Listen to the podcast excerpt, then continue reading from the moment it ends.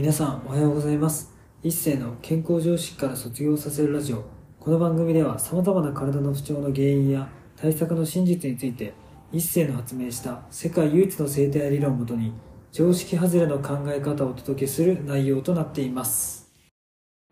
本日のテーマは気を使いすぎると足がつりやすくなるについてお話していきたいと思います。これね先日、まあ、来られたねちょっとお客さんの話でもあったんですけれども、まあ、結構ねその方いろんななんか、まあ、大会というかいろんな催し物にねちょっと顔を出さなきゃいけないちょっと、まあ、有名な方というかですね、まあ、ちょっとすごい大大御所にいる方の奥さんで、まあ、結局そういういろんな祭典とか行かなきゃいけないんですよね。でその時にやっぱりその祭典に行くこと自体はいいんですけれどもやっぱその中でねいろんな人にやっぱ気を使わなきゃいけないってところでいろんなところに、こう気配りしてたらしいんですよ。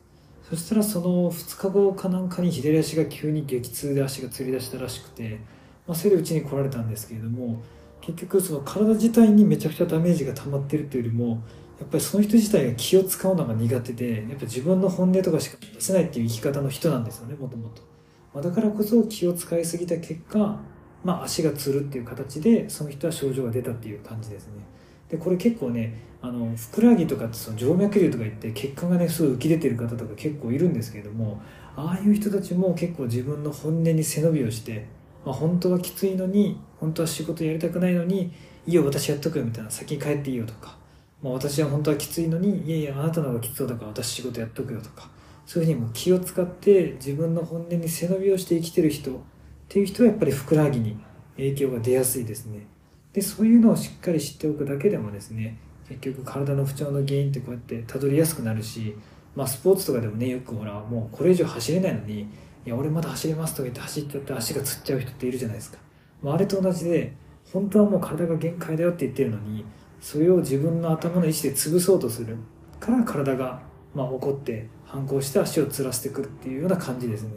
まあ、だから気を使いすぎたりとか本当は気を使いたくないのにとか自分の本音を押し殺して行き過ぎてしまうとふくらはぎとかにねすごい影響が出てくるので是非ね皆さんもなるべく気を使わずに本音でまあ今ね関わっている人たちとやっぱりちゃんと確認していくことがすごい大事になってくるので是非ね皆さんも気を使わないで本音で確認するってことをちょっと日々実践してみてほしいなというふうに思います。そしたらねふくらはぎとかに不調が出てる人とかふくらはぎが太くて悩んでる人とかもそういうのも解決してくるので、まあ、根本的な原因ってそういうところから来るからですね。是非意識して実践してみてほしいなというふうに思います。